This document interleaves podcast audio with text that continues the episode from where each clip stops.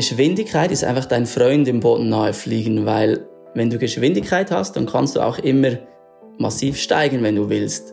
Aber wenn du ausgehungert, also langsam im Boden nähe fliegst, dann hast du diese Option vom Wegsteigen nicht. Und dann wird es sehr schnell sehr gefährlich.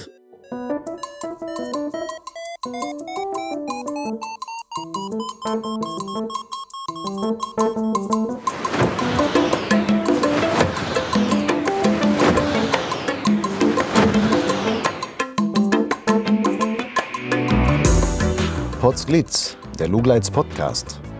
Geschichten aus dem Kosmos des Gleitschirmfliegens. Heute mit Benny Kählin und Lucian Haas am Mikrofon. Speedflying. Das ist das bodennahe Heruntersausen an Hängen mit entsprechend kleinen Schirmen von zum Teil deutlich unter 10 Quadratmeter Fläche.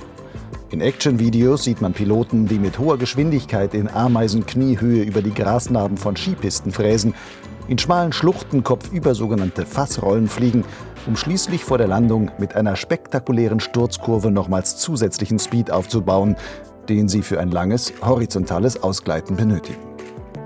Wer solche Bilder kennt, wird kaum an der Einschätzung zweifeln, Speedflying ist wohl die gefährlichste Variante der Gleitschirmfliegerei. Die Speedflying-Szene hat etliche Tote zu beklagen.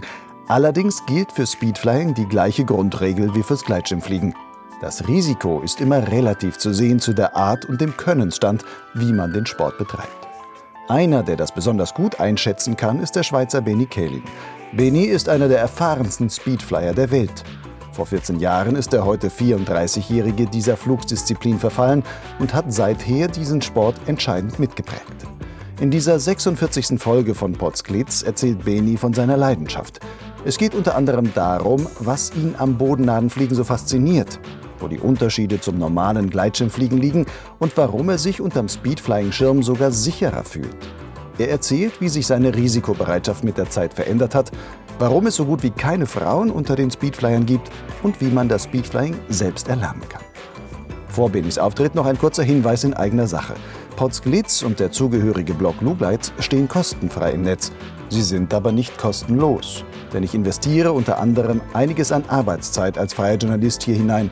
Anders gesagt, Podcast und Blog sind Teil meiner Lebensgrundlage. Es würde mich sehr freuen, wenn du mir als Förderer hilfst, dieses Angebot in seiner unabhängigen und werbefreien Form aufrechtzuerhalten und auszubauen.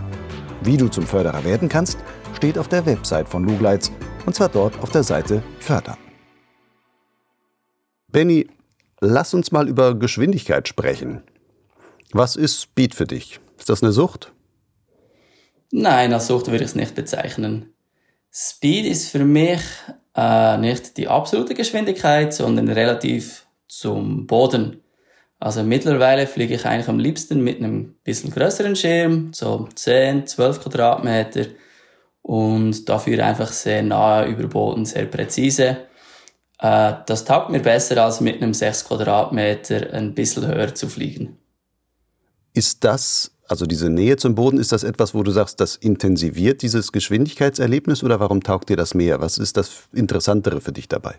Man kann einfach mit einem bisschen größeren Schirm hat man viel mehr Bereich, wo man spielen kann und es ist nicht ganz so gefährlich. Das heißt, man kann sich auch deutlich näher ran trauen. Es ist dadurch, dass es nicht ganz so schnell ist wie mit einem Sechser, ähm, kann man eigentlich näher fliegen, ist es spielerischer und vom, von der Geschwindigkeit her kommt es aber einem genau gleich schnell vor. Du sagst jetzt spielerisch und sowas, aber da ist, steckt schon noch dieser Thrill dahinter oder ist das für dich gar kein Thrill, sondern einfach wirklich nur Spiel mit dem Gelände? Ja, Thrill ist vielleicht das falsche Wort. Für mich ist es mehr ein Flow. Also für mich ist Adrenalin mehr so, wenn man so zittrig wird, oder? Adrenalin habe ich eigentlich nur, wenn ich was mache, was ich wirklich Angst vor habe. Zum Beispiel bei meinen ersten Base-Jumps hatte ich das, oder wenn irgendwie du mal was wachst, wenn was schief läuft und du merkst, wow, jetzt hatte ich Schwein gehabt, dann bist du so zittrig. Das ist für mich Adrenalin. Aber beim Speedflying versuche ich das eigentlich zu vermeiden. Was ich will, ist nur dieses Flow-Gefühl. Das heißt, dass irgendwie ähm, dieses Erlebnis ähm, im, absolut in der Kontrolle, in der Komfortzone ist und nicht irgendwo darüber. Und dann ist da für mich eigentlich gar nicht viel Adrenalin dabei. Es ist mehr dieser Flow, äh, den ich da suche. Was heißt für dich Flow? Also was passiert dann in deinem Kopf in dieser Situation? Flow, schwierig zu beschreiben. Ich würde es beschreiben als dass irgendwie das ähm, die Aufgabe, die du setzt, du mit deinem Können erfüllen kannst und durch diesen Geschwindigkeits Geschwindigkeitsrausch, den man da kriegt, kommt man einfach in diesen Flow rein, wie man es beim äh, Tiefschneefahren auch hat oder beim Wellenreiten oder beim Mountainbiken. Äh, ja, wo man halt nicht viel anders denken kann im Moment und, und wirklich da in der Sache selber aufgeht und sich auf dieses eine konzentrieren muss. Nun machst du ja die verschiedensten Spielarten des bodennahen Fliegens. So, du machst Speed Riding, du machst Speed Flying, du hast auch schon Wingsuit Flying gemacht und sowas. Was von diesen verschiedenen Disziplinen gibt dir denn am meisten den Flow? Ja, mir tagt momentan das Fliegen ohne Ski eigentlich am besten. Einfach zu Fuß in Bodennähe fliegen, weil da kann man am präzisesten fliegen und muss man auch am präzisesten fliegen. Äh, mit den Skiern im Bodennähe fliegen ist weniger interessant, weil man hat ja immer die Möglichkeit, einfach Ski zu fahren, wenn man sich verschätzt in der Gleitzahl her. Und zu Fuß, man will ja da nicht mitten am Berg landen ähm, ist die Möglichkeit, klar, man kann, mit dem Wingsuit kann man es nicht, da fällt man gleich, mit dem Speedfly kann man, aber will man natürlich nicht. Und ja, mir taugt das absolut am besten. Mit dem Wingsuit habe ich das auch gemacht. Ich habe ungefähr 300 Wingsuit Base Jump Sprünge gemacht.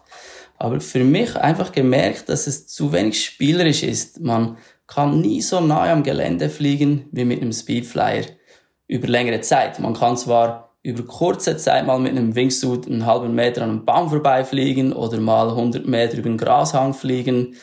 Oder wenn man das richtige Gelände hat, gibt es auch mal einen Couloir, was man 300 Meter lang in Bordnähe fliegen kann. Aber du kannst mit einem Speedfly nie einen ganzen Berg runterfliegen in totaler Bodennähe. Und das, äh, das ist das, was mir am Speedfly so taugt, dass man einfach sich Lines suchen kann und vom Gelände her es auch möglich ist, dass man sehr oft lange in Bodennähe fliegen kann. Oder? Und das Ganze ist einfach dadurch, dass man auch mal landen kann, wenn man sich verschätzt, ist es einfach deutlich spielerischer. Äh, gerade eben mit diesen größeren Schirmen, mit einem 6 Quadratmeter Schirm, da kannst du nicht im, im Hang landen, das geht nicht. Das gibt nur eine Bruchlandung, da muss es einfach flach sein. Aber ich sag mal, mit einem 12 Quadratmeter Schirm kann ich auch mal am Hang landen, wenn ich mich verschätze und dann weiter runtergehen, bis es wieder steil genug ist und wieder starten und das taugt mir momentan am besten. Das Wingsuit-Fliegen hast du ja mittlerweile aufgegeben. Warum? Da sind einfach zu viele Leute gestorben dabei. Ähm, und ich habe einfach auch für mich gemerkt, eben dieses spielerische Feld und habe das einfach so eingeschätzt, dass das Risiko für mich selber da wirklich zu hoch ist. Ich mache gerne, wenn ich etwas mache, mache ich das richtig und intensiv und beim Wingsuit Base Jumping wird es einfach richtig, richtig gefährlich, wenn man das intensiv macht. Hat das auch was mit dem Alter zu tun, dass deine eigene Risikowahrnehmung mit dem Alter anders geworden ist? Dass du vor zehn Jahren viel riskanter vielleicht noch unterwegs warst und mehr den Thrill als den Flow vielleicht gesucht hast und sich sowas verändert? Ich glaube weniger. Ich habe schon vor acht Jahren aufgehört mit, mit dem Wingsuit Base Jumping und ich war auch immer sehr, sehr vorsichtig beim Speedflying. Äh, ich bin einfach grundsätzlich ein ängstlicher und ein vorsichtiger Typ. Und ich glaube nicht, dass ich jetzt da mich massiv geändert hätte in der äh, Risikowahrnehmung und der Einschätzung. Ich habe einfach das unbedingt machen wollen, das Wingsuit Base Jumper, und dann gemerkt, hey, es ist nicht das Geilste, was ich je gemacht habe. Und während den zwei Jahren, wo ich gemacht habe, sind doch ein paar, die ich kennt habe, dabei gestorben. Und dann habe ich einfach gesagt, hey, nee, ich lasse das sein. Heute gibt's ja als einer der weltweit erfahrensten Speedflyer Lass uns mal so ein bisschen zurückblicken. Wie bist du überhaupt dazu gekommen? Also, wie hast du das Speedflying gelernt? Auf Ski, äh, also Speedriding würde man dem heute sagen. Ähm, ich habe da einen Schirm ausgeliehen und habe das mal probiert und das hat mir sofort getaugt. Aber ich glaube, so der, der Ursprung, der Funke, der ist da bei einem Fallschirmkurs vom Militär rübergesprungen. Da haben wir uns so einen Film angeschaut, wo da die Fallschirmspringer mit diesen kleinen Schirmen halt in Bodennähe geflogen sind und das hat wirklich so gut ausgeschaut, dass ich gesagt habe, hey, das will ich auch mal probieren. Und kurz darauf hat Jin da diesen ersten Nano Speedflyer auf den Markt gebracht und dann habe ich das gleich ausprobiert und war Feuer und Flamme. Wie alt warst du damals? Äh, das war 2006. Da war ich, ähm, gute Frage. Das sind äh, 14 Jahre her. Da war ich 20. 19, 19 sogar wahrscheinlich. Gleitschirmfliegen konntest du damals aber auch schon oder hast du nur halt, weil du sagst vom Militär her, hast du da quasi eine Fallschirmausbildung gemacht und hast gesagt, jetzt will ich das auch mal vom Berg aus probieren? Nee, ich habe da auch schon Gleitschirm geflogen, allerdings war ich da auch ein Anfänger. Also ich habe da vielleicht 100 Gleitschirmflüge gehabt, äh, als ich das zum ersten Mal probiert habe. Und ich konnte auch nicht gut Skifahren. Ich war damals angefressener Snowboarder und habe das auf dem Snowboard tatsächlich gemacht damals und habe bestimmt meine ersten 60 Flüge mit dem Snowboard gemacht, bis ich dann mal auf Ski umgestiegen bin. Kann man denn sinnvoll Speedriding machen mit dem Snowboard?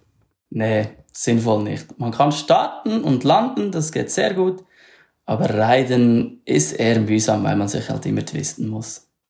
Jetzt hilf mir mal und auch den Hörern so ein bisschen kurz mit, mit einer Definition. Also Du sprichst von Speed Riding, sprichst von Speed Flying und dann gibt es noch das Gleitschirmfliegen. Was grenzt eigentlich diese Disziplinen voneinander hauptsächlich ab? Schwer zu sagen. Ich würde sagen, da gibt es gar keine Grenze. Ähm, als ich angefangen habe, da gab es einfach Speedflyer 10, 12, 13, 14 und Gleitschirme größer als 20. Aber mittlerweile kannst du Speedflyer in 17 Quadratmeter kaufen, kannst aber auch einen Gleitschirm in 12 Quadratmeter kaufen. Also für mich sind die Definitionen völlig fließend, aber Speedriding ist für mich auf Ski fliegen und immer wieder Touch and Go machen und halt versuchen auch zu reiten. Speedflying ist für mich äh, zu Fuß mit kleinen Schirmen fliegen und einfach möglichst nahe am Hang entlang fliegen.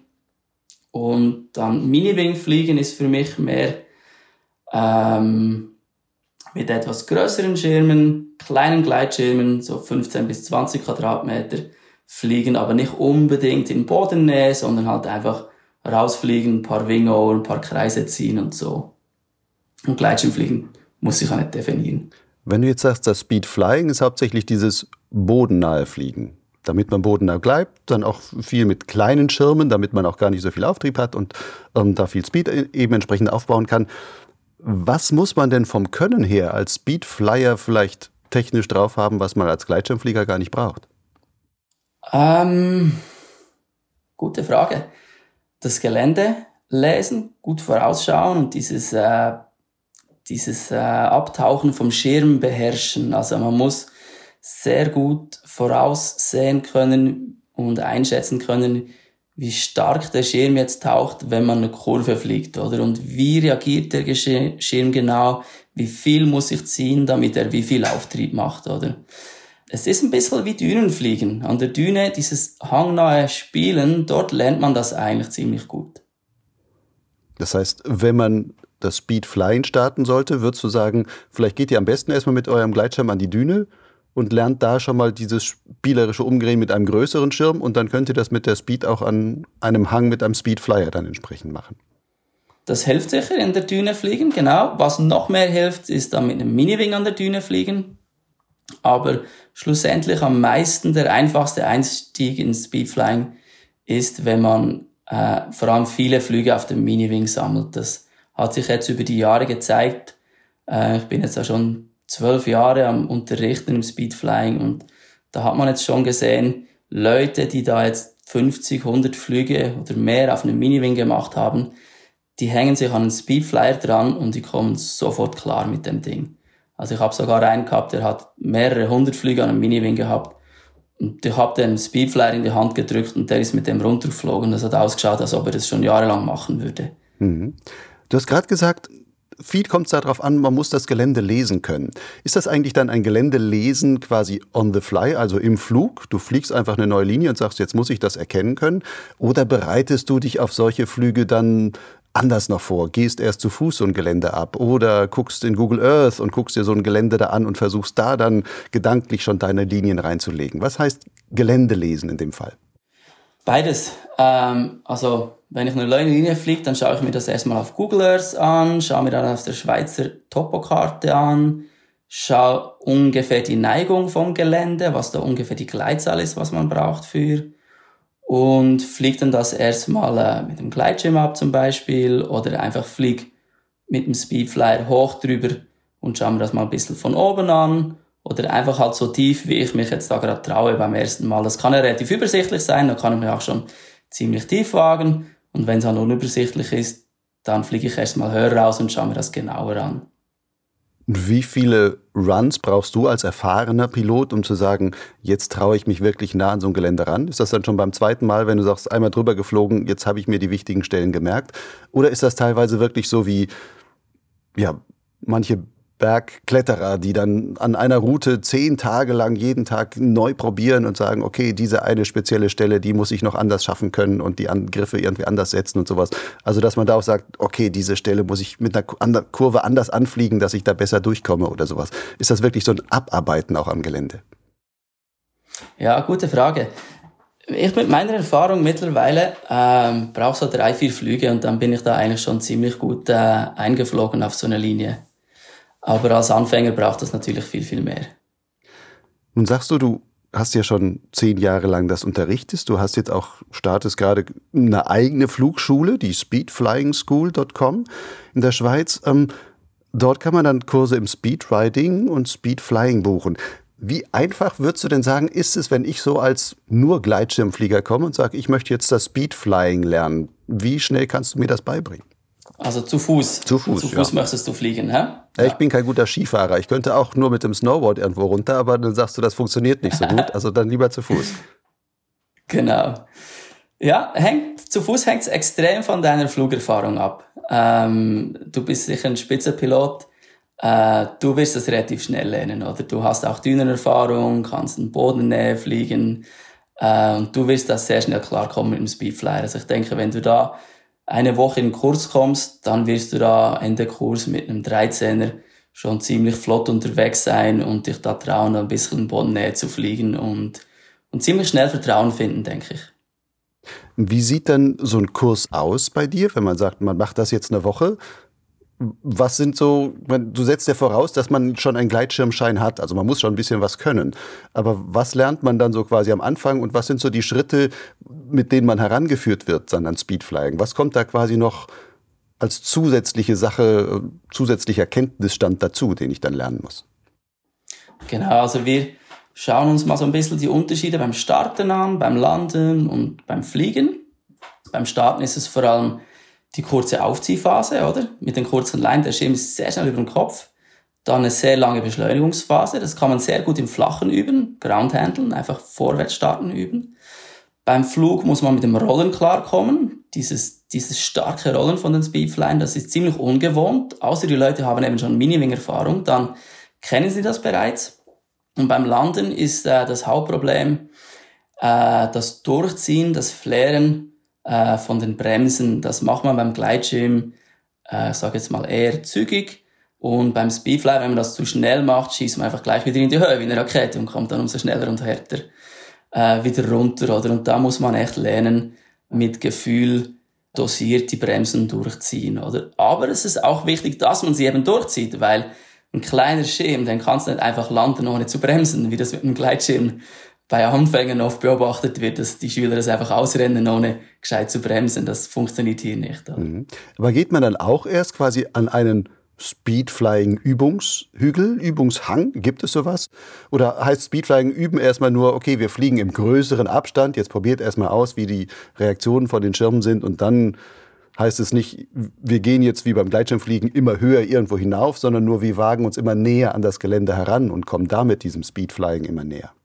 Ein Übungshang wäre toll, es müsste aber wirklich flach auslaufend sein, oder? Die meisten Übungshange, äh, die wir da bei uns haben, die sind nicht flach auslaufend, sind ein bisschen buckelig auch und dann ist es einfach zu gefährlich, dort zu üben mit dem Speedflyer, wenn man einfach mit viel Geschwindigkeit kommt, oder? Deshalb habe ich es bis jetzt so gemacht, dass wir einfach direkt Höhenflüge gemacht haben nach Groundhandling und das hat bisher sehr gut funktioniert, weil dann hat man einen Landeplatz, man kann sich auf den Wind konzentrieren, man kann schön gegen Wind landen und dann ist es absolut machbar. Aber es hängt natürlich absolut von der Flächenbelastung ab, oder? Ähm, also das Wichtigste ist, dass man da jedem seinem Können entsprechend einen Schirm gibt, der wirklich groß genug ist für ihn und nicht, und nicht einen zu kleinen. Oder dann wird es sehr schnell sehr schwierig. Und steht da jetzt auch wieder ganz klassisch ein Fluglehrer am Landeplatz mit dem Funkgerät und sagt so, bei den ersten Flügen, ich zeige dir erstmal jetzt, wie man da am besten die Landeinteilung macht und wann du jetzt, ähm, wo die Bremse ziehst und wie stark oder wie, wie läuft sowas ab? Bisher haben wir es immer ohne Funkgerät gemacht, aber beim letzten Kurs hatte ich den Eindruck, dass es wahrscheinlich doch etwas helfen würde, auch äh, mit Funkgerät, äh, gerade beim Einteilen halt. Oder das Landen selber, mit dem Funk ist man immer ein bisschen zu spät, oder? Und da denke ich gerade beim Flären so, ähm, ist man dann auch im Funk ein bisschen zu spät, aber das grobe Einteilen kann man den Schülern wahrscheinlich ein bisschen helfen. Muss ich noch ein bisschen ausprobieren. Auf Ski haben wir es bisher auch nie gemacht. Ähm, aber wir machen es einfach immer so, dass es halt in einem Rahmen ist, wo, wo man Fehler passieren darf, aber sich nicht gleich verletzt, oder? Und auf Ski funktioniert das wirklich sehr gut. Äh, wenn man ungebremst mal landet am Speedfly, dann klappt der Schirm ein, aber man fährt weiter, dann ist es nicht so tragisch. Oder wenn man auch zu früh bremst oder zu schnell oder die Ski, die stecken da echt schon sehr, sehr viel weg.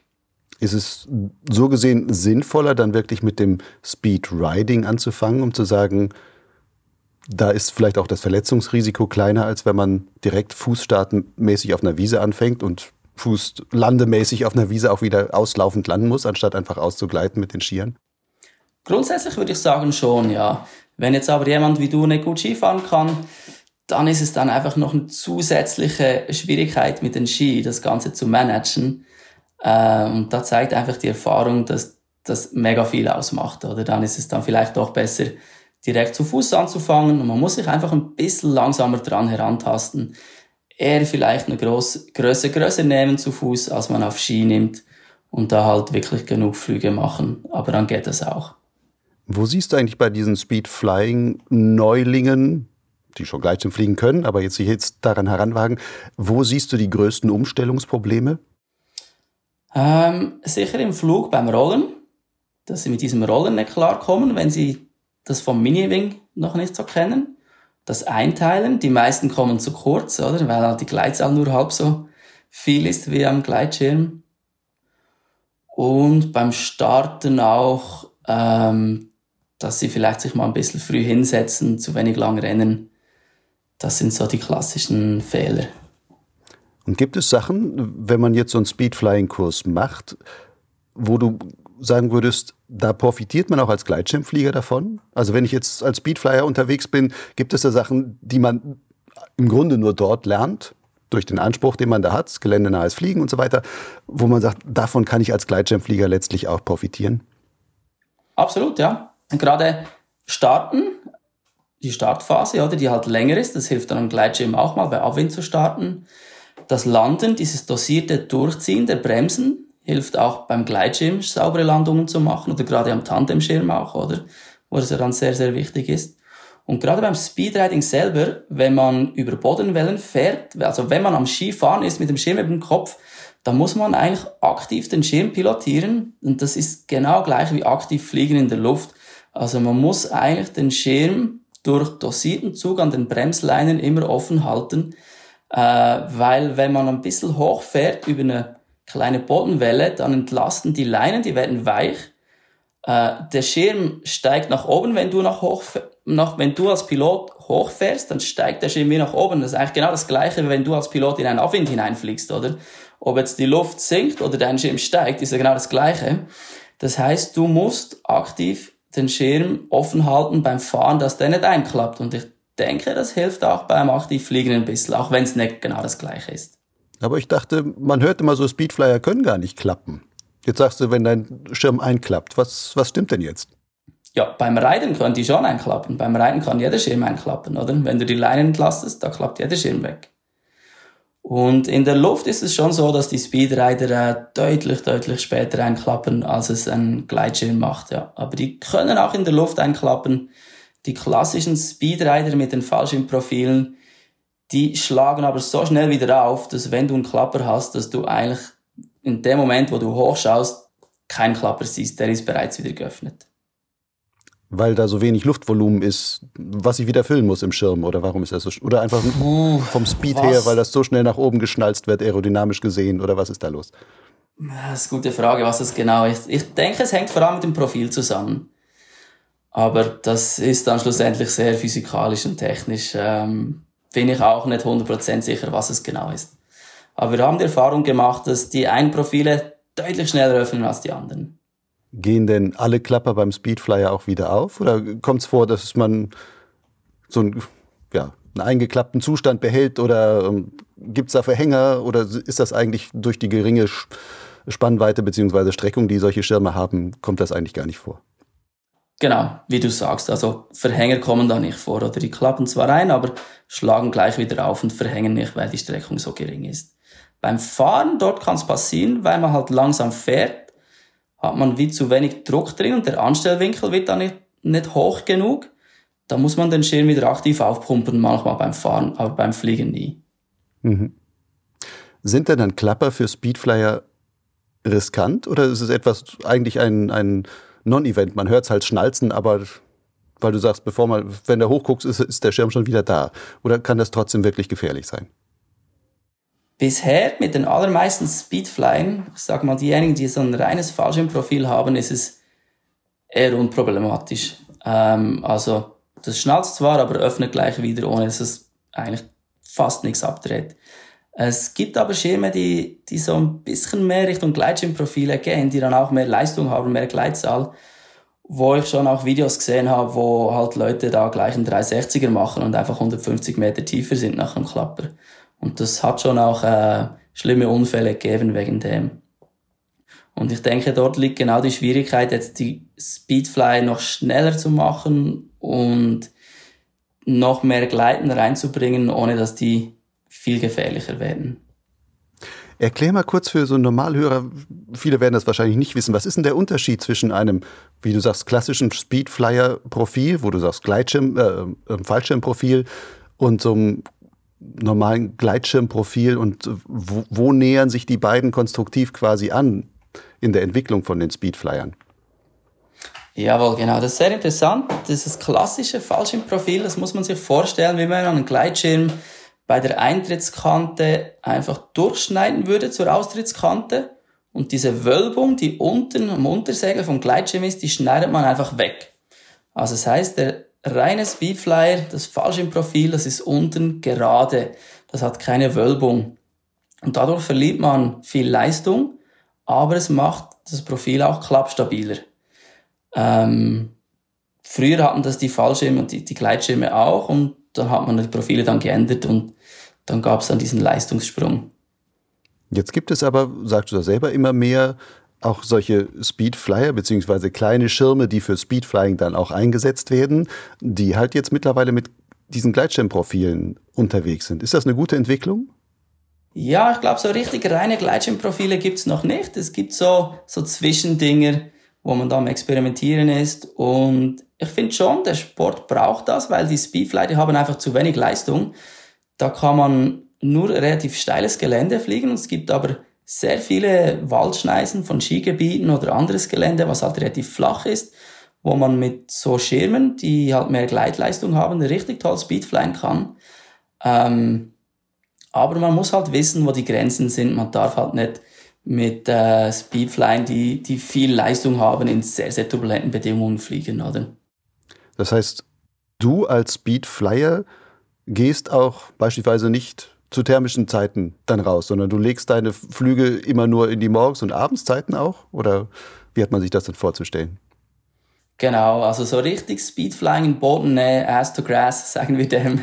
Ähm, das ist sowieso nur lustig, wenn es äh, wirklich ganz, ganz ruhig ist. Oder? Also sobald es da ein bisschen thermisch wird, und das ist ja irgendwie im Sommer schon ab 9 Uhr, 10 Uhr der Fall, dann kann man, selbst wenn der Schirm nicht einklappt, kann man nicht mehr mit äh, gutem Gewissen und Sicherheit so in Bodennähe fliegen, oder? Weil halt die Thermik einfach mal, mal hebt sein und mal drückt einem runter und das geht dann einfach nicht mehr präzise fliegen, oder? Da muss es schon wirklich ruhig sein. Also die Speedflying-Jahreszeit ist eigentlich im Herbst äh, oder im Winter, aber sobald es da thermisch wird, macht das eigentlich keinen Spaß mehr, oder? Ich will noch mal ein bisschen zurückspringen zu der Schulung. Wie viele Frauen nehmen eigentlich an so deinen Speedflying-Schulungen teil? Sind da überhaupt welche dabei?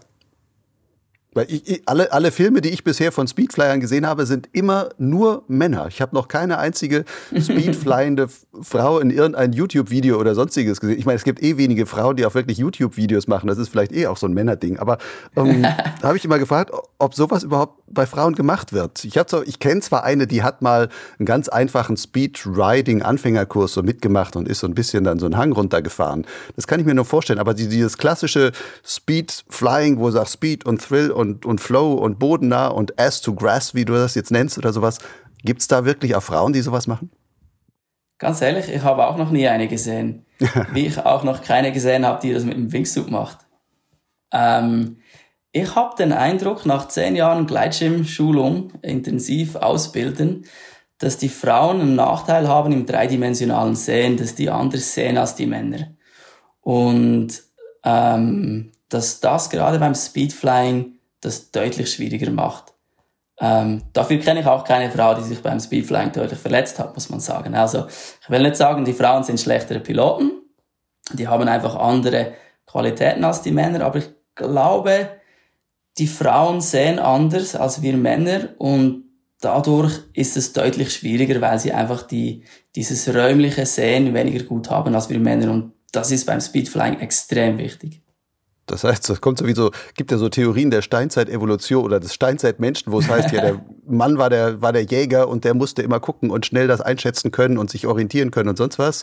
Und die Frau hat halt zu Hause, jetzt blöd gesagt, ähm, den Rest dort organisiert und die Familie organisiert und da alles zusammengehalten. Aber dass das dann sich auch ja, auf die Einschätzung von heutigen Gelände oder die heutige Geländeeinschätzung von Speedflyern auswirkt, ist natürlich eine interessante Theorie. Ja, bestätigen kann ich es nicht, oder? Es kann es auch sonst niemand wirklich beweisen. Ja, weil entweder ist man ein Mann oder Frau, oder? Wenn du heute Speedflying gehst, hast du ja gesagt, du suchst mehr so diesen Flow ähm, am Gelände entlang. Und ich habe jetzt gerade so in den letzten Tagen, auch in Vorbereitung auf diesen Podcast, habe ich so ein paar Videos von dir angeguckt, auch so aus der letzten Zeit. Da bist du ähm, viel auch beispielsweise mit so einem Nova Bantam unterwegs. Ich glaube, 10 oder 12 Quadratmeter sind das dann so. Und dann sieht man dich wirklich so einen Meter oder noch niedriger kann man in diesen YouTube-Aufnahmen oder YouTube in diesen GoPro-Aufnahmen immer ein bisschen schwer abschätzen, wie niedrig es dann wirklich ist, aber doch sehr nah über der Grasnarbe dann quasi darunter fliegen. Du stehst aber, sieht zumindest so aus, die ganze Zeit voll im Beschleuniger noch drin und kontrollierst die Kappe letzten Endes eigentlich nur noch hinten über die C-Gurte. Ist das so die typische Technik, mit der man da unterwegs ist? Genau, richtig, ja. Es ist eigentlich genau wie beim Gleitschirmfliegen auch. Da fliegt man je länger, je mehr mit den hinteren Tragurten, oder? Ähm, der Vorteil dadurch ist einfach, dass man die Geschwindigkeit viel weniger verliert, weil wenn man man muss ja immer wieder Auftrieb machen, äh, wenn es irgendwo ein bisschen flacher wird oder es kurz steigt. Und wenn man diesen Auftrieb mit der Bremse macht, kriegt man den zwar, aber man verliert einfach ziemlich viel Geschwindigkeit.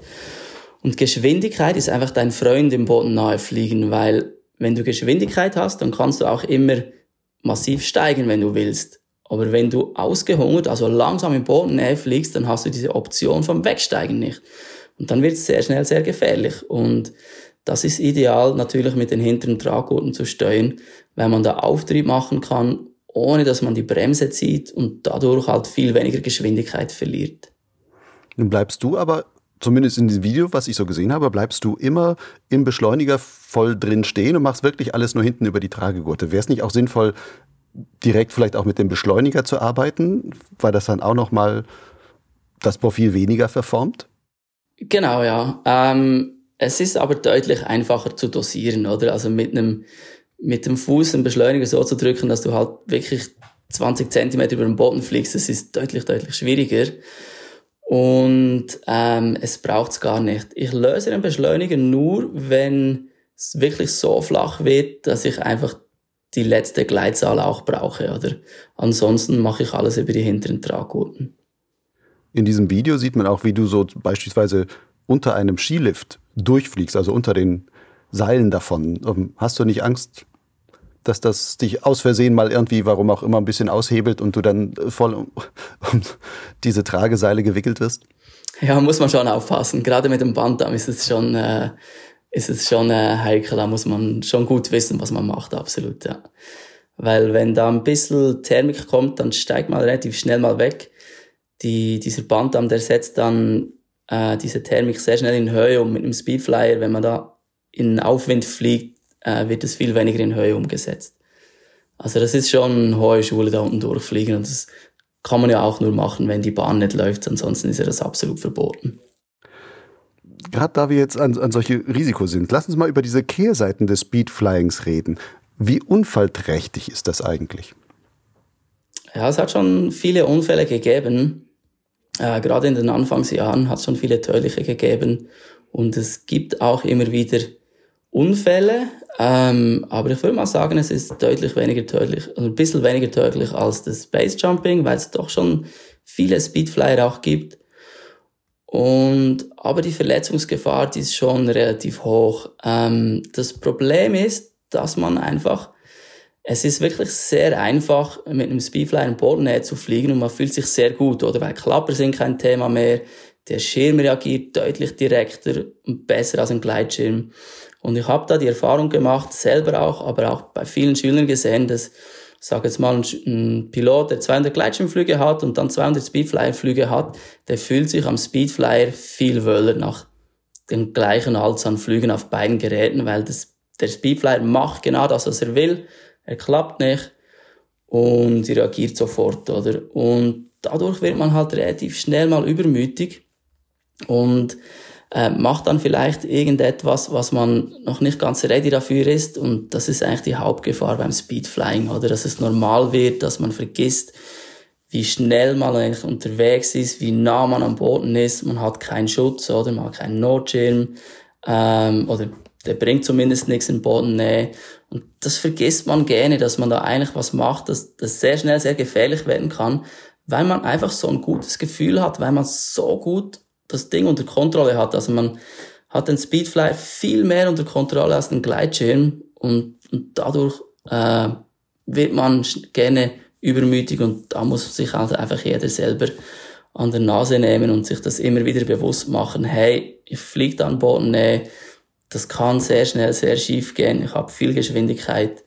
Das darf man einfach nicht äh, irgendwie unterschätzen oder mit der Zeit denke, das ist das eine, was viele Unfälle gibt. Und das andere ist halt einfach, weil äh, meine, in der Schweiz gibt's ja eine Ausbildung, man macht, ich sage jetzt mal, einen Speedflying-Kurs, der vier oder sieben Tage dauert, aber es ist relativ wenig im Vergleich zu einer Gleitschirmausbildung, aber sonst, in Frankreich gibt's noch ein bisschen was, aber die allermeisten Piloten auf der ganzen Welt, die bringen sich das einfach selber bei.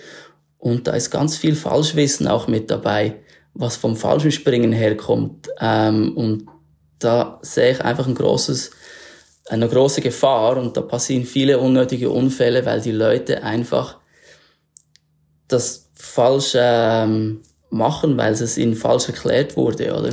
Wie gefährlich schätzt du denn das Speedflying im Verhältnis zum Gleitschirmfliegen dann ein? Ich sehe es relativ ähnlich. Äh, es ist beides so gefährlich, wie man es macht. Der Unterschied ist, dass man beim Gleitschirmfliegen mal eine Warnung bekommt in Form von einem Klapper und beim Speedflying halt eigentlich keine Warnungen. Und da muss man einfach aufpassen, dass man nicht übermütig wird. Aber man kann das sicher machen und man muss das nicht extrem machen, wie die Videos, die man immer sieht. Aber ist nicht, jetzt als Nachfrage von mir, ist nicht die Gefahr des Speedflyings eigentlich die Linienwahl auch, die man, die man hat? Also das Hauptrisiko ist ja wahrscheinlich das, dass du irgendwie mit dem Gelände mal zusammenstößt und das mit hoher Geschwindigkeit, was dann wahrscheinlich nicht immer ähm, sehr schön für einen selber dann ausgeht. Und wenn du sagst, ähm, man kriegt keine Vorwarnung, ähm, wie viel ist jetzt eigentlich wirklich die Luft daran schuld oder einfach letzten Endes nur die eigene Linienwahl, mit der man sich selber diesem hohen Risiko dann entsprechend aussetzt?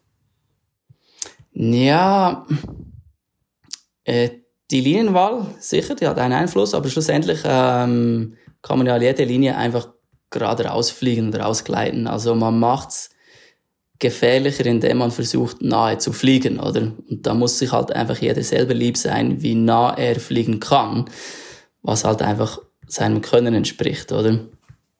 Ähm, aber die meisten Unfälle passieren schon beim Starten und Landen.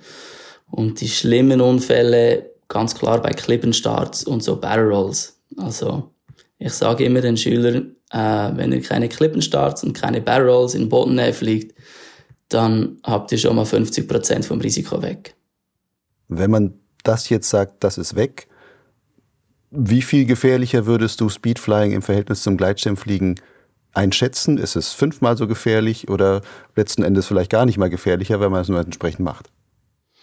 Statistisch gesehen ist es wahrscheinlich irgendein Faktor X gefährlicher, aber schlussendlich ist es echt so gefährlich, wie man es macht. Also man hat die volle Kontrolle und man ist voll der Chef der Lage und kann es so gefährlich machen oder eben so sicher, wie man es machen will. Also man kann Speedflying sicher betreiben, wenn man das will, kein Problem.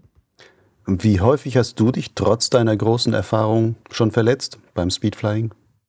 Ja, beim Speedflying selber habe ich mir einmal bei einer Handlandung äh, einen Finger äh, gebrochen, Mittelfinger, also Mittelhandknochen heißt das. Und äh, mit einem Mini-Wing mal am Fuß eine Verletzung zugezogen. Ähm, und beim Speedriding habe ich mir mal äh, ein Bein gebrochen. Ähm, äh, aber das war eigentlich mehr ein, ein Skiunfall. Aber ansonsten, ich sage jetzt mal, so ein klassischer Speed-Flying-Unfall äh, habe ich bisher noch nie gehabt und versuche ich natürlich auch absolut zu vermeiden, weil ja, das kann einfach sehr schnell äh, sehr äh, fatal ausgehen oder mit der Geschwindigkeit. Nun gibt es auch ein sehr trauriges Kapitel in deinem Leben. 2009 ist dein Bruder Nikolas beim Speedflying in Mürren umgekommen. Was ist da passiert?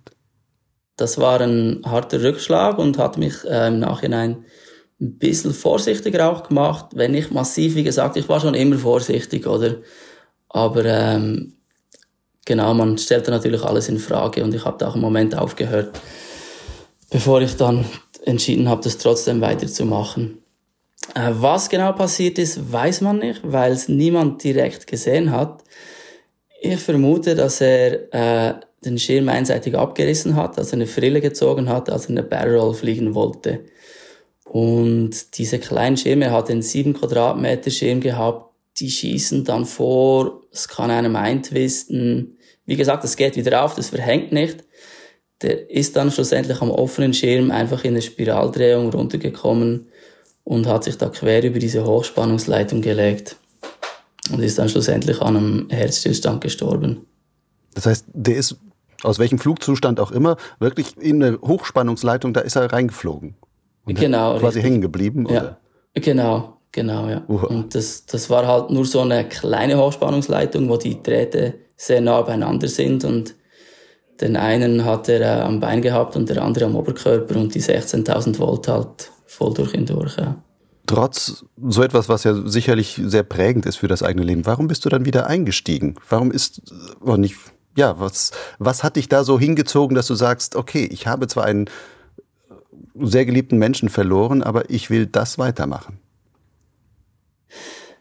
Weil es einfach ähm, das Fliegen ist, was mir am, am besten taugt und ich das Gefühl habe, dass ich das so machen kann, dass mir das nicht passiert. Also klar, da ist ein Risiko dabei. Äh, ich werde mich auch mal verletzen können, sicher. Aber ich versuche das so zu machen, dass das Risiko dabei umzukommen halt wirklich extrem klein ist. Wie war das bei den ersten Flügen danach? Vom Gefühl her, bist du da anders geflogen? Ja, das war schon ein spezielles Gefühl. Klar, ja, dass man schon sehr, sehr vorsichtig geflogen, ja. Und wie lange hat das gebraucht, bis du sagst, im Grunde jetzt bin ich wieder Vollgas unterwegs? Vollgas bin ich nie mehr unterwegs seitdem. Also wie gesagt, damals hatte ich ja, bin ich auch richtig kleine Schirme geflogen und das war so meine Leidenschaft mit ganz kleinen Schirmen so in, zu fliegen. Aber wie gesagt, ja, ich mag das immer noch, aber mittlerweile taugt mir eben das bodennahe Fliegen mit größeren Schirmen eigentlich besser als, als mit einem kleinen Schirm irgendwo in einem Felskulvar drin ähm, mit, ja, mit keiner Marge zu fliegen, oder? Ja. Mhm. Du hast ja trotzdem auch mit kleinen Schirmen noch ähm, einige, ja, interessante, aber auch sehr riskante Manöver entwickelt oder mitentwickelt und teilweise als erster geflogen. Zum einen die Barrel Roll, ähm, zum anderen, ich glaube, das war 2016, den sogenannten Ground Loop. Um was geht es dabei und äh, worin liegt hier die Schwierigkeit? Ja, der Ground Loop ist eigentlich eine Barrel Roll äh, in einem Swoop drin. Also Man das sind jetzt dreifach Begriffe auf einmal. Vielleicht erklärst du einmal, was ist, genau. fangen wir bei der Barrel Roll an. Was ist eine Barrel Roll? Dann kannst du den Swoop erklären und dann die Kombination. Also, also eine Barrel Roll ist eigentlich eine Drehung um die Längsachse, heißt das, glaube ich, oder? Wie man das von den Kampfjets kennt. Ähm, das ist ja mittlerweile dieses Standardmanöver geworden im Speedflying, das ja jeder sofort machen will und ganz viele machen. Ist äh, übrigens äh, auch nicht schwierig. Das kann man übrigens im freien Luftraum auch als Anfänger einfach mal so probieren, äh, weil ein Speedflyer, der kann nicht entlasten. Also man kann sogar eine absichtlich eine halbe Barrel fliegen und dann upside down aufhören und man fällt da einfach nicht ins Tuch runter. Es gibt auch keinen Klapper, wie, wie man immer denkt. Und das ist das Coole am Speedflying. Dann kann man auch Wingover fliegen. Das Teil klappt einfach nicht ein. Also auch wenn das Timing nicht stimmt. Die Lines sind so kurz und die Flächenbelastung so hoch, das kann man machen, wie man will. Genau, das ist die Barrel und ein Swoop ist diese schnelle Landung aus einer Drehung heraus, wo man viel Höhe vernichtet und damit viel Geschwindigkeit knapp über Boden möglichst lange ausflärt.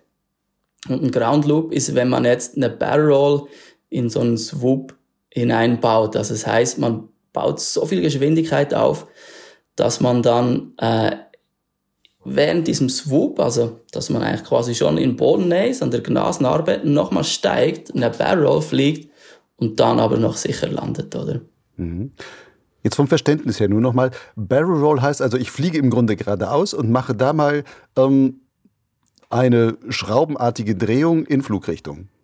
Genau, richtig. Und man könnte auch fünf Barrel Rolls hintereinander fliegen, geht das? Also, dass man genau. wirklich wie so ein Schraubengewinde, so wie man Steilspirale nach unten macht, macht man jetzt quasi Steilspirale nach vorne, so in etwa. Genau, wenn man die aber am Stück macht, dann verliert man dann zunehmend mehr Höhe. Also es wird dann nicht mehr in der horizontalen sein, sondern es geht dann halt schon vertikal runter. Das heißt, es endet dann schon in der Steilspirale. Man sollte sehr ja. gut wissen, wann man da wieder rauskommt. Genau, genau. Zwei kriegt man noch hin, ohne dass es zu steil geht, aber danach wird es dann steil. Und bei deinem Ground Loop nimmst du halt so viel Geschwindigkeit, dass du sagst, okay, aus diesem Swoop heraus, jetzt steige ich ein bisschen weg und nutze diesen Abstand zum Boden, um noch gerade eine Barrel Roll mit diesem Schwung hinzukriegen. Die kriege ich noch halbwegs gerade hin und kann da noch zum Landen ausflären. Genau, richtig. Ja, absolut. Wie viele Menschen auf der Welt können sowas? Ja, mittlerweile können das ein paar. Ähm, aber ehrlich gesagt, es ist schon, wenn man das wirklich so an einem flachen Landeplatz in Bodennähe macht, ist es schon wie soll ich sagen, man, es muss echt passen, oder? Man kann sich da nicht allzu viele Fehler erlauben. Und das ist jetzt nicht was, was ich jeden Tag mache. Also ich habe das da mal gemacht. Äh, bin froh, habe ich das hingekriegt. Das war immer so ein Traum von mir, als ich da das erste Mal diese Barrels geflogen habe. Äh, und, und da, sage ich mal, 100 Barrels gemacht habe, dachte ich so, hey, eines Tages müsste man es eigentlich in einem Swoop einbauen können. Und das war so ein Ziel von mir, das halt mal hinzukriegen. Und umso stolzer war ich natürlich, als ich das geschafft habe. Aber es ist so, ja, man hat da so wenig Marge. Das ist jetzt nicht was, was ich äh, immer wieder mache. Also ich habe das mal gemacht und bin froh, habe ich das gemacht, aber das muss jetzt nicht gleich wieder sein. Ich denke, wenn die Schirme besser werden und noch mehr steigen können, dann wird es irgendwann auch nicht mehr so schwierig und immer einfacher, aber muss jetzt nicht jeden Tag sein. Dafür braucht man aber auch wieder eigentlich einen speziellen Schirmtyp für der bestimmte Eigenschaften hat, dass das überhaupt funktioniert? Oder kann man das mit jedem Speedflying-Schirm machen? Nein, das geht nicht mit jedem. Also ich bin ja im Swing-Entwicklungsteam und er hätte das natürlich sehr gerne mit einem Schirm gemacht, den ich auch mitentwickelt habe, sprich mit einem Mirage. Ähm, aber das war mir einfach zu riskant, das mit dem Mirage zu machen. Und deshalb habe ich da diesen Gin genommen, weil der einfach noch ein Tick schneller war und einfach diese Energie noch besser in Höhe umsetzen konnte. Aber mittlerweile hat es ein Österreicher auch mit dem Mirage bewiesen, dass es geht. Chapeau, der hat es echt äh, hingekriegt und äh, die Landung noch gestanden. Ich glaube, ich hätte den Mut nicht gehabt. Hat der das über Wasser gemacht oder wirklich über Land? Ne, über Land, im Stubaital, im Schnee. Ja, der hat es echt richtig sauber hingekriegt. Da habe ich echt selber gestaunt, dass er das hingekriegt hat. Also ich glaube, ich hätte das nicht gemacht. Wann hast du deine letzte oder deinen letzten Ground Loop geflogen? Ja, ich glaube, das war damals 2015. Ach so. Das ist wirklich so ein Projekt, sagen, ja, das will ich schaffen, genau, ich will zeigen, dass das geht, aber ich weiß genau. auch, wie genau. riskant das ist, jetzt muss ich nicht weitermachen. Ja, genau, richtig. Genau. Also ich meine, wenn man das wirklich immer wieder trainiert, kann man das schon ab und zu mal machen, aber mir ist das zu heikel, ich habe da keine Lust drauf. Lass uns mal noch mal ein bisschen das Thema wechseln und auch auf, ich sage jetzt einfach mal gemütlichere Flugvariante, das, das klassische Gleitschirmfliegen gucken, was du ja auch machst, wo du auch schon jahrelang als, als Fluglehrer und so weiter gearbeitet hast. Was bedeutet dir diese Form der Fliegerei? Ich mag die Abwechslung. Ähm, vom einen Sport zum anderen und ich mag auch das Streckenfliegen, ich mag das Thermikfliegen, wenn es äh, richtig hohe Basis hat und man da über die äh, Hochalpen drüber fliegen kann. Ähm, mag ich beides, aber ganz ehrlich, so in der ruhigen Jahreszeit, ich habe schon so viele Flüge gemacht, da bin ich viel lieber im Speedflyer unterwegs. Das macht mir viel mehr Spaß, als einfach nur so gemütliche Gleitflüge zu machen, oder? Jetzt mal das, die gemütlichen Gleitflüge beiseite gelassen. Bist du zuweilen auch ein großer Streckenflieger? Ja, ich würde sagen, war ich mal. Momentan bin ich gerade nicht mehr so angefressen. Und ehrlich gesagt, das hat auch ein bisschen Zusammenhang damit, dass ich mal den Nordschirm ziehen musste. Und seitdem bin ich einfach nicht mehr ganz so entspannt in der Luft, wie ich das mal war. Und habe auch nicht mehr ganz so viel Spaß dabei. Also ich war früher, ich würde nicht sagen ähm, unvorsichtig, aber halt einfach deutlich entspannter äh, und hat viel weniger Angst gehabt, äh, als ich das jetzt habe nach diesem Notgym-Abgang. Und ich habe das immer noch nicht ganz verarbeiten können irgendwie.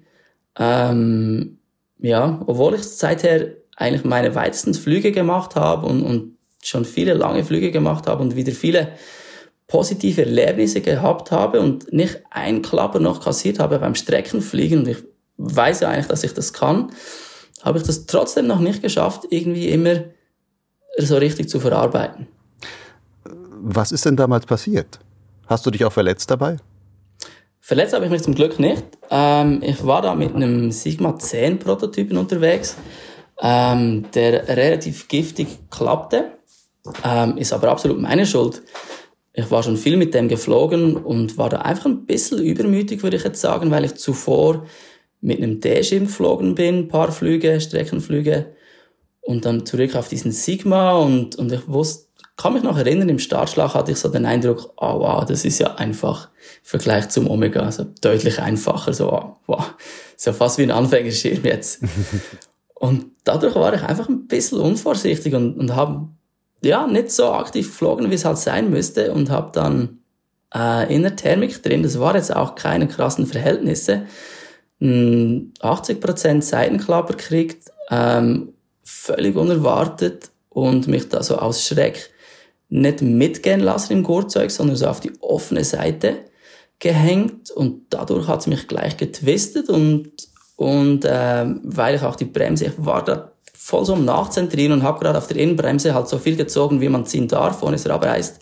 Mhm und habe dann echt nachgegeben und, und dadurch ist der Schirm natürlich abgerissen, oder? Wenn ich 20 Prozent fliege mit dem Bremsweg, was ich da hatte, ist der gleich abgerissen. Ich war dann twisted, quasi im Fullstall. Und ja, war dann nicht mehr Herr der Lage, habe dann Hände hochgemacht und dieser Proto ist dann einfach vorgeschossen, wieder einklappt, wieder vorgeschossen, wieder einklappt, irgendwie dreimal hintereinander und ich war immer noch getwistet und einfach überhaupt nicht Herr der Lage. Und musste an den Notgym ziehen, ja. Und es ging dann glimpflich aus, ja, bin dann sauber runtergekommen am Notgym, aber halt einfach im Hochgebirge, das war da so richtig steiles Gelände und ich konnte da nicht mal mehr rausgehen und musste da dem Hubschrauber äh, äh, bestellen, dass die mich da rausfliegen. Wie lange hat es gebraucht, bis du dich danach wieder getraut hast, den ersten normalen Gleitschirmflug zu machen? Ah, ich bin so schnell wie möglich wieder in die Luft gegangen. Das erste, was ich gemacht habe, ist zurück in den Shop gehen und den größeren Notgym einbauen, weil es doch sportlich war mit dem kleinen. Ähm, also ich ging sofort so, so schnell wie möglich wieder in die Luft. Ich glaube, am nächsten Tag oder so. Aber wie gesagt, das Vertrauen, was ich damals hatte, ist bisher noch nicht zurückgekommen, ja. Wie wirkt sich das denn bei dir jetzt in der Fliegerei aus? Auch wenn du sagst, du hast seitdem ähm, mit deine größten Flüge gemacht. Du hast ja, glaube ich, wenn ich das richtig gesehen habe, dieser Absturz, den du hattest, das war, glaube ich, 2017. Und ich glaube, 2018 bist du ja mal ähm, auch von der Schweiz bis nach Slowenien geflogen innerhalb von drei Tagen und hast da wirklich so mehrere 200er Flüge hintereinander gemacht und sowas. Aber das war noch vorher. Ach, das war noch. Das vorher. war noch vor dem Notgym, ja genau. Aber ich habe auch dann auch noch äh, ein paar 200er gemacht. Auch in Indien war ich noch, da in Birbiling und habe da lange Flüge gemacht. Aber war einfach nie mehr so entspannt wie zuvor. Das heißt, du sitzt dann da oben und denkst immer, ah, der Schirm raschelt und so das Klassische und ähm, Bauchmuskeln spannen sich an oder sonst was? Oder wie hat man sich das vorzustellen, dass so ein, ein so erfahrener und im Grunde ein so risikosuchender Mensch, zumindest würden sich manche Gleitschirmflieger sagen, ja, was hat er denn? Der stürzt sich mit Vollspeed da irgendwie so 30 Zentimeter über Grasnarbe den Hang runter und jetzt ähm, sagt er mit so einem schönen großen Schirm und unter normalen Bedingungen, ähm, da sagt er, das ist ihm etwas unheimlich. Was, was, ja, was macht genau. da den Unterschied? Was ist das? Ja, es, es hängt extrem davon ab, über welchem Untergrund ich fliege. Äh, wenn ich da über Bäume fliege, bin ich relativ entspannt. Aber wenn ich wieder so in diese selbe Situation komme, in dasselbe Muster, was damals war, Hochgebirge und Turbulenzen, da, da kriege ich die Angst wieder, oder? Und das, das Ding ist eigentlich, ich habe Angst vor dem Klapper, weiß aber eigentlich, dass ich die Klapper gut beherrschen kann. Also ich traue mich da auch an D-Schemen und C-Schemen da richtige Klapper zu reißen und, und die alle voll durchzutesten. Ähm, aber trotzdem habe ich Angst davor, einen Klapper zu kassieren. Also selber machen ist das eine, kein Problem. Aber den zu kassieren ist ganz was anderes. Wie wirkt sich das dann auf deine Fliegerei aus? Merkst du, dass du äh, an manchen Sachen, wo du sagst, hier würde ich normalerweise weiterfliegen, das traue ich mich nicht mehr? Oder fliegst du trotzdem weiter, aber du fliegst halt nur mit diesem unguten Gefühl und sagst, ach, ich glaube, ich gehe lieber Speedflying? Ja, ähm, beides. Also, wenn es sein muss, dann kann ich mich da schon überwinden und zusammenreißen und das weitermachen. Ähm, es gab aber auch Momente, wo ich dann einfach landen ging, weil ich einfach keine Lust mehr hatte, weil einfach die Angst größer war als, als der Spaß noch dabei. Und da habe ich gesagt, hey, wozu? Also muss ja niemand was beweisen. Wenn, wenn ich da keine Freude habe, dann gehe ich landen, oder? Mhm. Hat dir diese Erfahrung, die du da gemacht hast, hat das auch deine Einstellung ein bisschen dazu geändert, wie du anderen Gleitschirmfliegern das Gleitschirmfliegen beibringst, wenn du auch erlebst, dass die vielleicht manchmal Angst haben oder sowas, dass du das heute anders siehst, als du es früher gesehen hast? Ich denke ein bisschen schon, ja. Also ich habe immer Wert darauf gelegt, dass eben diese, diese negativen Erlebnisse, dass man das versucht zu verhindern, oder? Weil das einfach einem sehr weit zurückwirft. Die einen ein bisschen mehr, die anderen ein bisschen weniger. Kommt natürlich immer darauf an, auf, auf das Erlebnis, was man hat. Und ich denke schon, dass ich da jetzt noch mehr Wert drauf lege, äh, dass einfach den Schülern nicht zu schnell so ein schlechtes Erlebnis passiert. Oder ich denke, früher oder später haben wir das alles, muss jetzt nicht ein Notschirmabgang sein, aber ich sage jetzt mal einen großen Klapper reicht da bei den einen schon, ähm, dass sie dann die Freude am Thermikfliegen komplett verlieren, oder?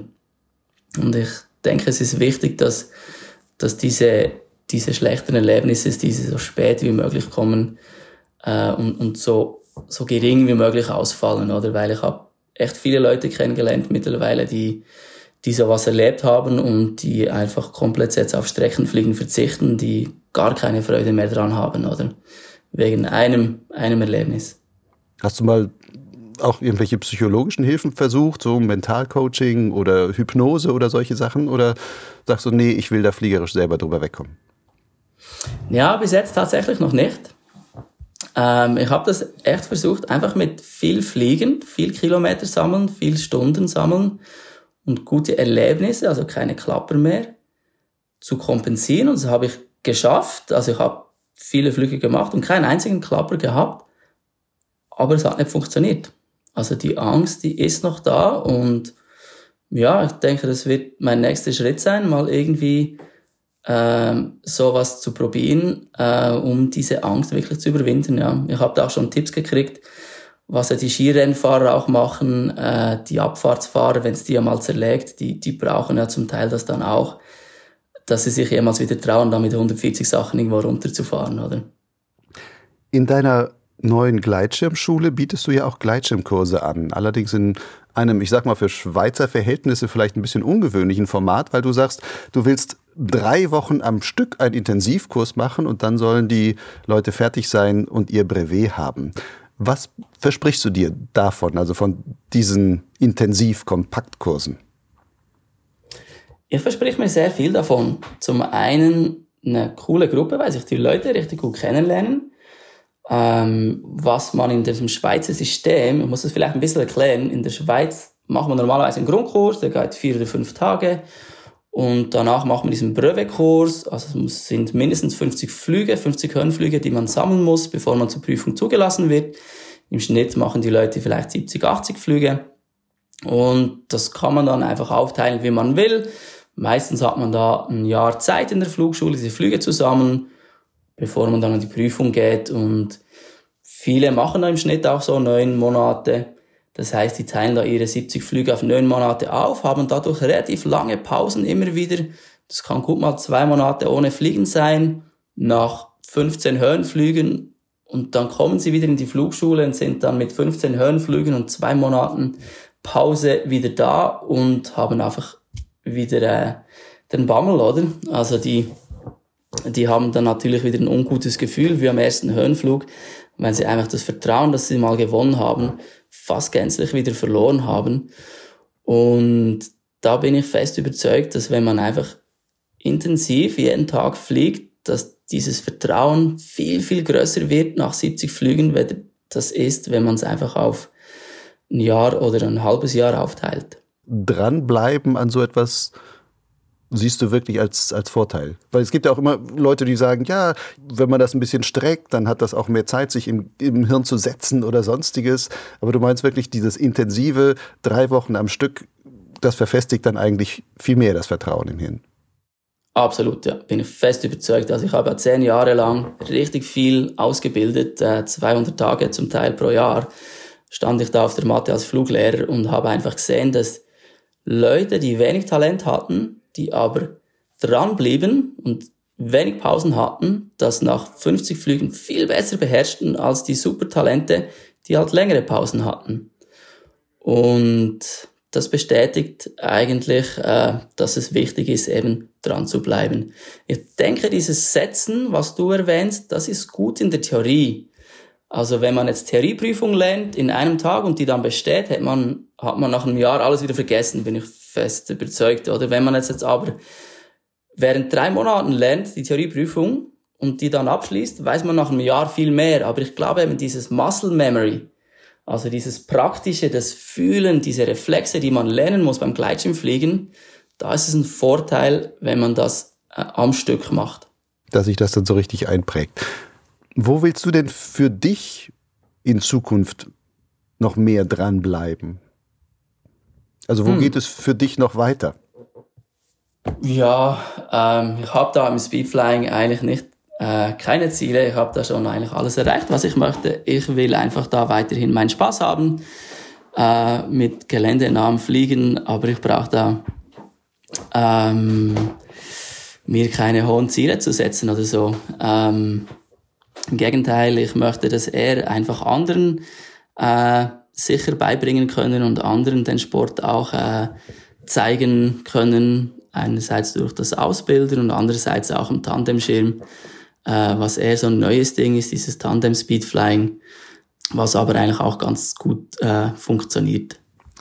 Siehst du denn doch irgendwo auch technisches Entwicklungspotenzial im Speedflying, wo du sagst, wenn da noch was passiert, dann kann öffnen sich ganz neue Welten? Oder ist eigentlich in dem Bereich die technische Entwicklung eigentlich so weit, dass man sagt, das, was im Speedflying möglich ist, ist jetzt möglich. Viel mehr wird es wahrscheinlich nicht geben. Nein, nein, also da beim Speedflying sehen wir da die Gleitschirme 1990 waren. Also da liegt noch ein riesen Nachholbedarf. Ähm, die Entwicklung, äh, die geht da sehr, sehr schleppend voran, weil halt einfach die Szene auch viel zu klein ist, oder? Ähm, und der Sport halt auch relativ neu ist, oder? Ich sehe da schon ein Riesenpotenzial noch bei den Speedflyen. Das ist momentan schon so, dass wenn man, ich sage jetzt mal, normalen Speedflyer fliegt, ein Mirage, 9 Quadratmeter, da muss man zu Fuß schon extrem viel rennen, damit man den in die Luft kriegt. Dann hat man eine Gleitzahl von vielleicht viereinhalb, wenn man sich richtig klein macht. Und man kann vielleicht auch mit Gleitzahl drei oder zweieinhalb runterfliegen. Aber diese Range von der vom steilen Fliegen zum Gleiten, da sind wir eigentlich schon lange dran am Arbeiten und die wird zunehmend besser. Ähm, aber da liegt noch richtig viel drin und ich denke, in Zukunft werden wir deutlich größere Schirme fliegen, die aber ähnlich schnell gehen und ähnlich steil fliegen oder gleich steil fliegen. Und dadurch wird es einfach viel entspannter zum Starten und zum Landen. Man braucht dann nicht rennen wie ein Weltmeister mit einem 9 Quadratmeter, wenn man einfach mit der gleichen Geschwindigkeit fliegen kann, aber ein 12, 13 Quadratmeter Schirm fliegen kann. Hm. Dadurch äh, wird es dann einfach auch für ein breiteres Publikum interessant, oder bin ich fest überzeugt.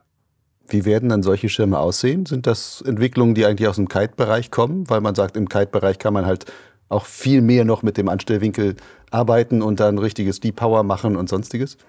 Kann gut sein, ja, dass diese Reflextechnologie, was da in diesen Mattenkites äh, verwendet wird oder auch bei Paramotoren, dass die mal die Speedflying-Entwicklung ähm, revolutionieren wird. Ähm, ich denke schon, dass es das Potenzial hat. Bin auch schon mit äh, so Kites geflogen und die haben schon eine unglaubliche äh, Range vom Gleitwinkel her. Also man kann da mit Gleitwinkel 8, also mit Gleitzahl 8 fliegen, kann dann aber auch äh, mit, mit 3 fliegen. Also das ist schon eine ganz andere Geschichte als die heutigen Speedflyer. Damit bist du aber nur über Wasser geflogen oder bist du mit so einem ähm, Kite eigentlich quasi Speedflying-mäßig vom Berg runter? Nee, da habe ich schon auch viele Flüge am Berg gemacht, aber ähm, erstmal nur an der de Pila einen Meter überboten, zum da das Vertrauen gewinnen in die Dinger. ja, aber schlussendlich bin ich dann auch in den Bergen mit Ski, ohne Ski geflogen. Und äh, das ist schon eine ganz andere Liga, äh, mit so einem Ding zu fliegen. Das ist einfach ein dreidimensionales Fliegen. Man kann nicht nur links oder rechts steuern, sondern man kann einfach äh, runtertauchen, einen Sturzflug, wie das ein Vogel auch kann. Und das, das gibt keinen Gleitschirm oder keinen Speedfly, der sowas kann das ist schon unbeschreiblich, was man da für Möglichkeiten hat. Was aber auch gleichzeitig alles etwas komplexer macht und wahrscheinlich dann auch vielleicht auch wieder unfallträchtiger? Ja, wahrscheinlich schon, ja. Also diese Reflex-Schirme, die sind ja schon sehr umstritten im Paramotorbereich auch. Ich fliege ja selber nicht Paramotor, aber habe das ein bisschen mitgekriegt, dass halt eben äh, die einen schwören drauf und finden es super und die anderen wollen es nicht anfassen. Ähm, ich denke, wenn man das äh, richtig einsetzt, äh, dann funktioniert es, aber es hat wahrscheinlich einfach seine Grenzen und die muss man respektieren und ähm, herausfinden, wo das liegt. Aber ich denke, diese ganze äh, Sache mit diesen Reflexprofilen, das ist noch sehr neu in der Kite-Entwicklung, wenn man sieht, was jetzt da passiert ist äh, in den letzten sechs, sieben Jahren an Mattenkites, wo die jetzt heute sind und wo die vor sieben Jahren sind, da ist extrem viel Entwicklung passiert und viel Wissen gewonnen worden, wo ich hoffe, dass es eines Tages auch da in die Entwicklung von Gleitschirmen oder eben Mini-Wings oder Speedfly äh, einfließt. Ja. Mhm. Gibt es eigentlich eine Schweizer Marke oder einen Schweizer Konstrukteur von, von Speedflying-Schirmen? Nein, gibt es nicht, nein. Die, die Speedflying-Hersteller, äh, das werden auch immer weniger. Am Anfang war das mal nur Chin, dann JN, eine Kite-Marke, die ja auch einen zweiten gebaut hat. Dann hat's mal fast, oder viele Gleitschirmmarken haben dann einen gebaut und sich dann irgendwann wieder zurückgezogen. Und Chin hat sich jetzt auch wieder zurückgezogen. Mittlerweile sind, äh, ist das Wing noch Marktführer. Ähm, Level Wings, der François Beau, auch eine Speedflying-Legende, der hat da eben seine eigene Marke mit Level Wings. Ähm, Ozone macht auch noch Speedflyer. Und wer noch? Es gibt noch zwei, drei andere, die auch noch machen, aber das sind so die drei größten, äh, die da auch mitmischen. Also es ist schon relativ kleiner, äh, äh, wie soll ich sagen, klein geworden, ja, leider. Wäre das noch eine Aufgabe für dich, irgendwann den Speedflying-Markt mit einer eigenen Marke aufzumischen? ja, wer weiß vielleicht. Auf WhatsApp habe ich mal bei dir eine Statusmeldung gelesen. Ich meine, es war bei dir. Don't grow up, it's a trap. Ja, genau. Ist das dein Lebensmotto? Ja, schon ein bisschen, ja. Ähm, also ich versuche halt einfach das zu machen, was mir Spaß macht, oder? Ähm, ich meine, ich habe meinen Bruder verloren und da schon so ein bisschen hinter sind, hey, was mache ich, äh, was ist das Ziel? Ja, und bin dann zum Schluss gekommen, dass ich einfach das machen will, was ich Spaß dabei habe. Und wenn ich da irgendwie Speedflying gehe, dann mache ich das für mich und mache das nicht für andere. Ähm, ja, und ich finde halt einfach, dass es irgendwie viele Leute gibt, die dieses Gefühl haben, oh, ich bin jetzt erwachsen, das gehört sich nicht, das darf ich nicht machen. Und ja, äh, ich mache das, was ich Spaß habe, was mir taugt und solange das niemandem anderen schadet, äh, mache ich das. Glaubst du, es gibt für Speedflying eine Altersgrenze? Nein, glaube ich, gibt es nicht. Wie lange glaubst du, wirst du noch Speedflying gehen?